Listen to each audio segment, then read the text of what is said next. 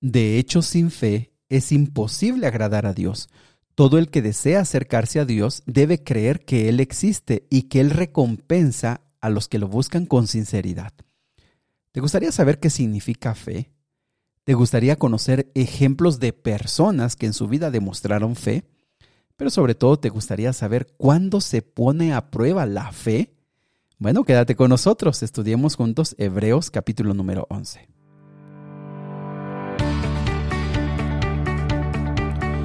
Nuevamente bienvenidos amigos y amigas al plan Raivados por su palabra. Qué gusto saludarles esta mañana. Doy una cordial bienvenida a los que se están uniendo a este plan.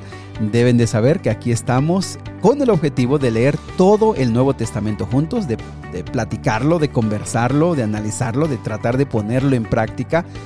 Decirte que comenzamos en Mateo capítulo número 1 y que puedes buscar los audios en Spotify, en Apple Podcast como Momentos de Esperanza o Daniel Morales Díaz y allí los podrás encontrar.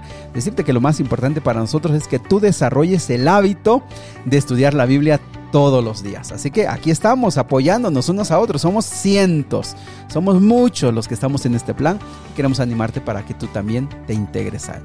Muy bien, vamos a la Biblia, Hebreos capítulo 11. Muy bien, eh, a este capítulo llega mucha gente, es decir, este es un capítulo muy solicitado, es un capítulo muy estudiado, ¿por qué?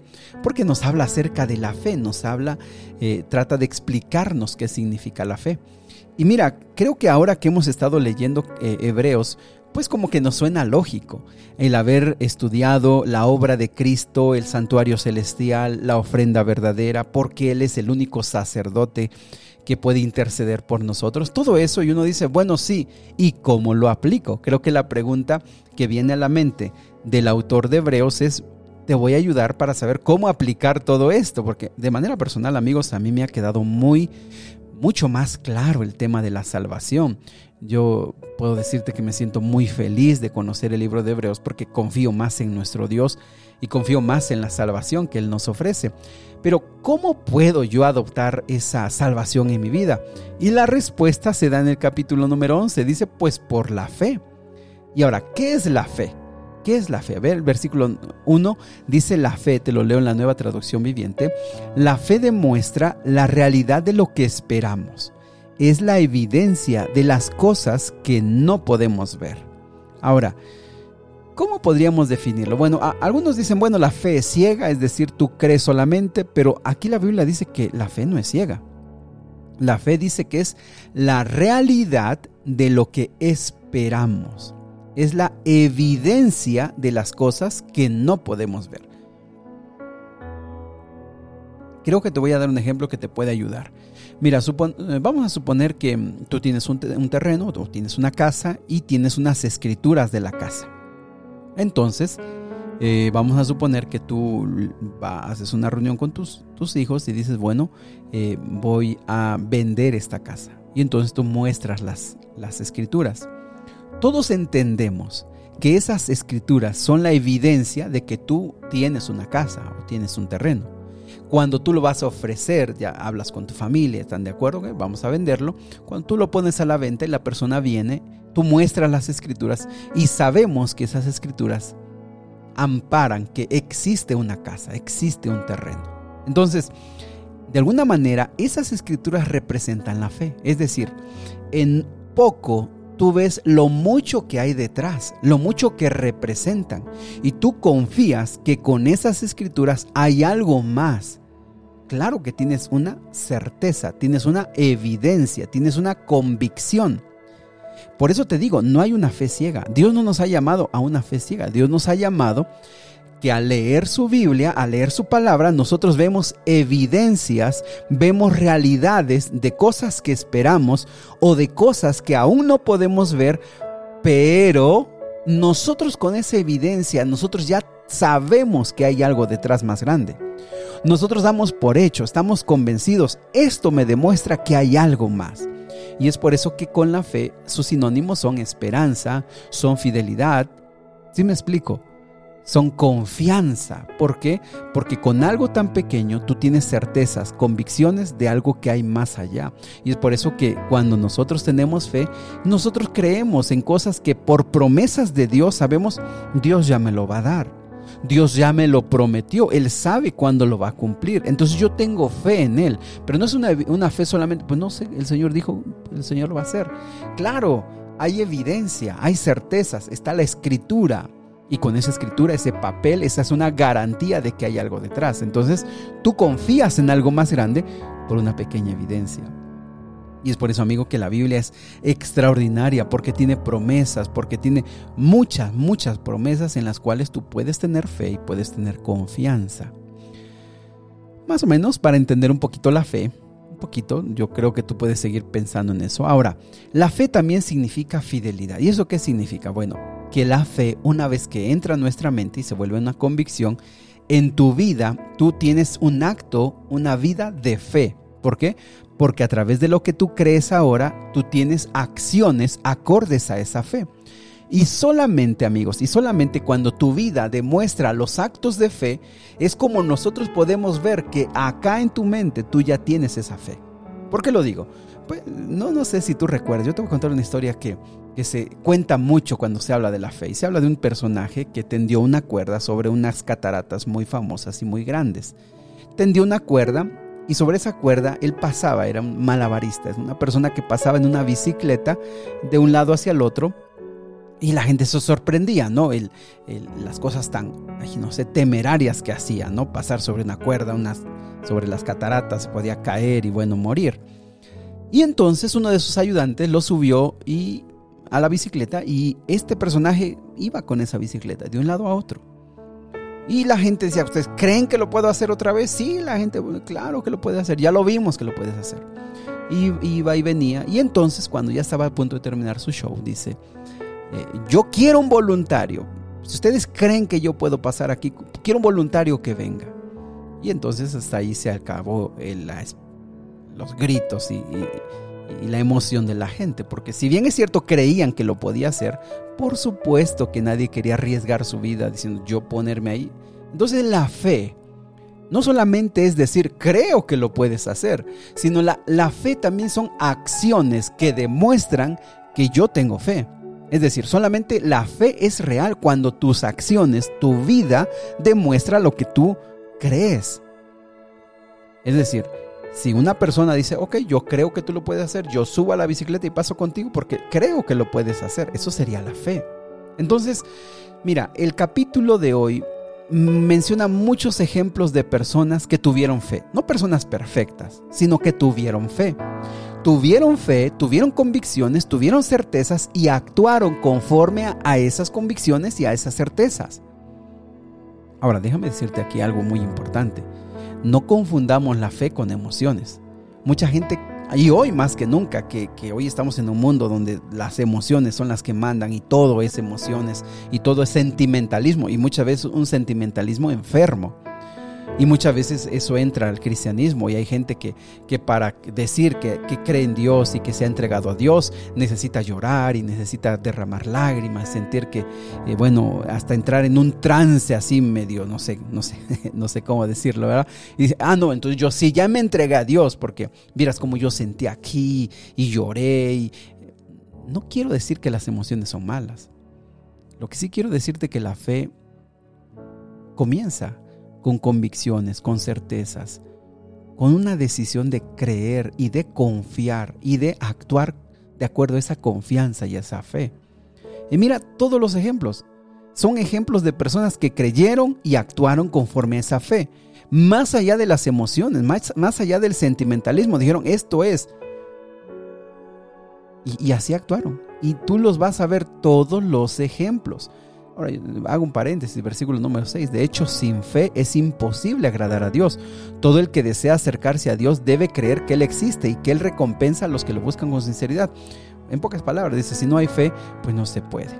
Pero mira, todos los demás ejemplos. ¿Qué hizo Noé? Mira, por, por decir un ejemplo de todos, y yo te animaría para que tú sigas leyendo cada uno de los ejemplos, porque cada uno de los ejemplos nos menciona un ejemplo de fe en determinada acción, en determinado momento. Yo podríamos aquí pasarnos, no sé, mucho más tiempo porque cada uno de los ejemplos nos puede ayudar a entender un momento en nuestra vida. Mira, por ejemplo, Noé, versículo 7.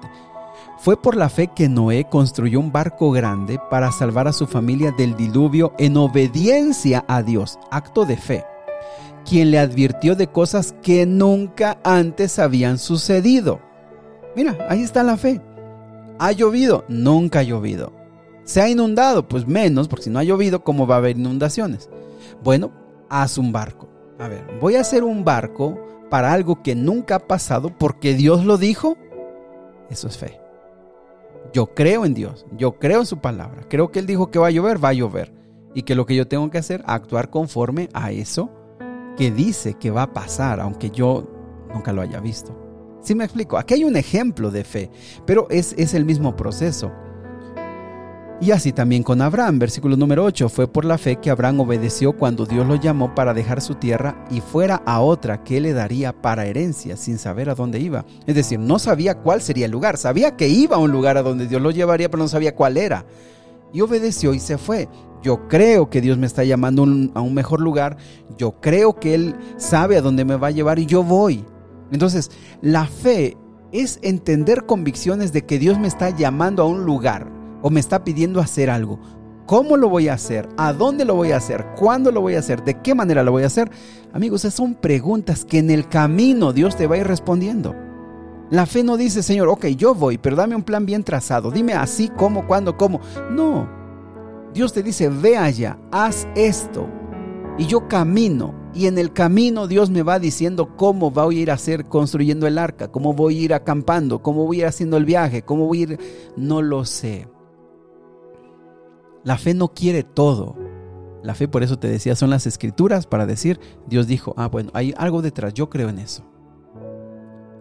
Apreciados amigos, lean cada ejemplo, porque cada ejemplo, cada ejemplo, tú lo puedes aplicar en uno de los rasgos de tu vida en uno de los rasgos de tu vida.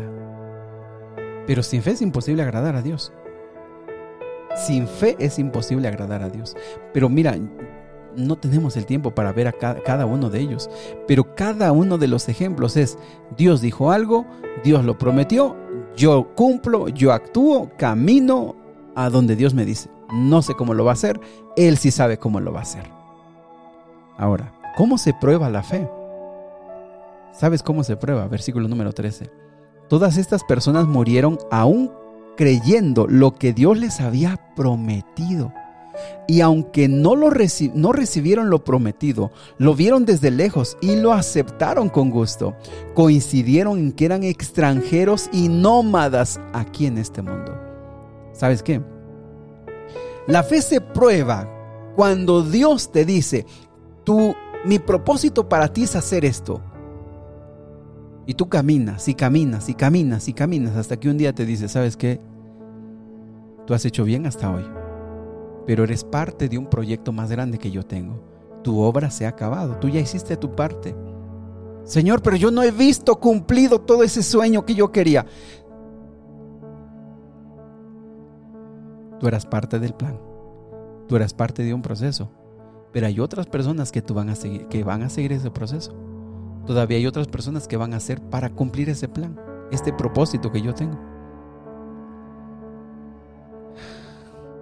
Y eso es bien difícil, amigos. Eso es muy difícil. Pero la Biblia aquí dice que muchos de ellos murieron aún creyendo lo que Dios les había prometido. El Señor lo dijo. No me alcanzó la vida para ver el sueño de Dios. No me alcanzó los años para haber cumplido lo que Dios dijo que iba a cumplir. Pero yo sé que aún muerto el Señor cumplirá su promesa.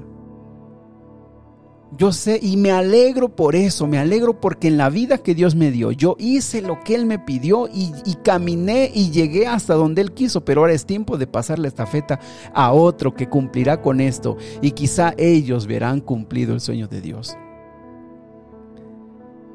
Preciados amigos, la fe se prueba cuando tú dejas de discutir con Dios y le dices, Señor, ¿por qué hiciste esto? ¿Por qué hiciste aquello?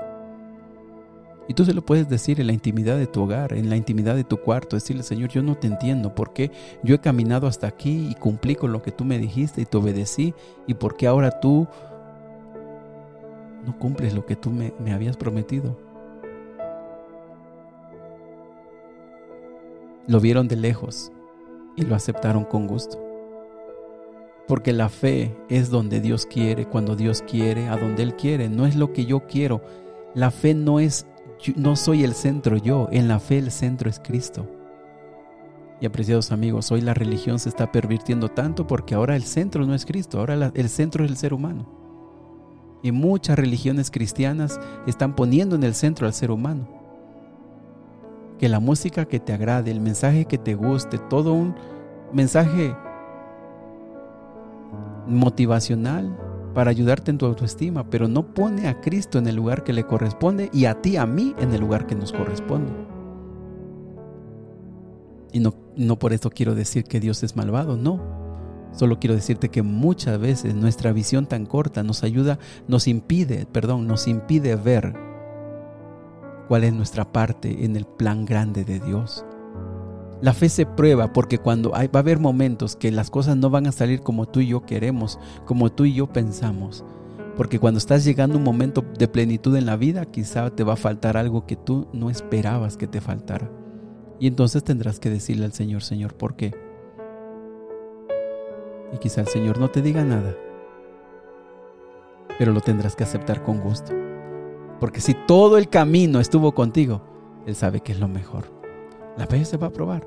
Y sigue viendo los ejemplos. Todos los ejemplos son así. Gente que creyó, estuvo convencida, caminó y muchos de lejos vieron que no iban a cumplirse lo que ellos quisieron, pero dijeron adelante, el Señor sabe que es lo mejor.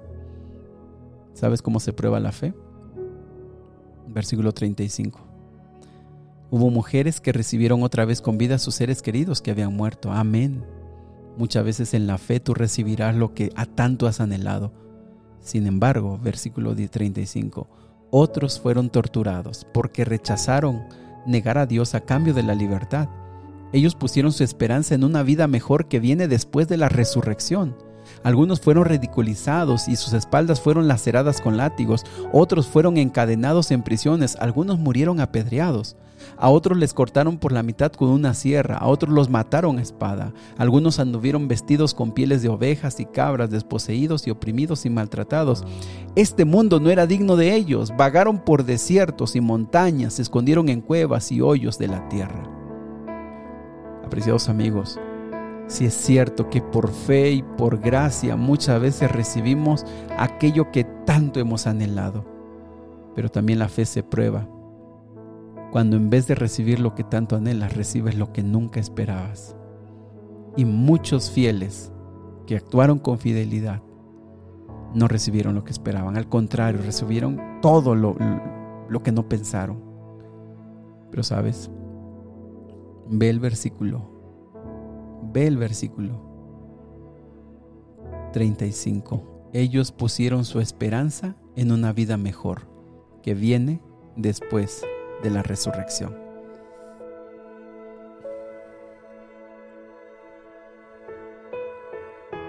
Apreciados amigos, en esta vida no alcanzaremos a disfrutar de todo lo que Dios quiere darnos. Eso tenlo por seguro. En este mundo no alcanzaremos a tener todo lo que Dios desea darnos. Pero hay unos que pusieron su esperanza en una vida mejor que viene después de la resurrección.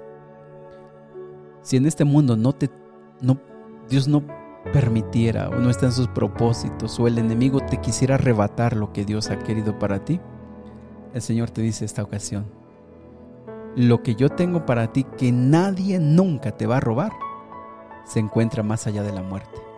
Cuando venga la resurrección y estemos juntos para siempre, ni los sueños más grandes que tú tengas se compararán a lo que yo tengo preparado para ti, a lo que yo tengo para ti. Así que, ah, queridos amigos, yo no sé si tienes ahora lo que tanto has anhelado y tanto has pedido por fe. Yo no sé si tengas aquello que por lo cual tú has llorado y has pedido, no no lo sé. Pero sí sé esta tarde, esta, en esta ocasión, que dice la Biblia, que tú puedes decidir tener fe y tener esperanza en aquello que Dios nos dará después de la resurrección. Que sigas caminando, sigue adelante, a pesar de que puedas pasar las más grandes aflicciones. Sigue avanzando, sigue aferrado, sigue aferrada al brazo todopoderoso de Cristo Jesús. Sigue caminando, porque el Señor cumple su promesa. Que Dios te bendiga. Querido Dios y Padre, te damos muchas gracias porque tú nos das evidencias para tener fe en ti. Tú nos das convicciones para creer en ti. Tú nos das certezas. Ayúdanos a tener fe, pon en nosotros fe, ayúdanos a relacionarnos contigo, a conocerte tanto que digamos el Señor va a cumplir. No tengo duda de eso. En esta tierra lo puede hacer. Y si no lo hiciera ahora, yo sé que lo va a hacer en la tierra nueva. Querido Padre, perdona nuestra falta de fe, perdona nuestra incredulidad, perdona el temor que muchas veces nos hace dudar. Pon en nosotros la paz, el gozo y la esperanza. Te lo pedimos en el nombre de Jesús. Amén. Queridos amigos, que Dios te bendiga. Te invito para que sigas orando. Si no tienes fe, y, dile al Señor, yo no tengo fe. A mí me gustaría pasar por todo eso que están diciendo, pero yo, yo no tengo fe. Es más, mi fe se está muriendo. Yo ya no puedo creer. Dile al Señor, Él no se va a enojar. Él te ama y quiere escucharte hablar. Quiere escucharte lo que tú le quieres decir, así que habla con Él. Te invito para que lo hagas.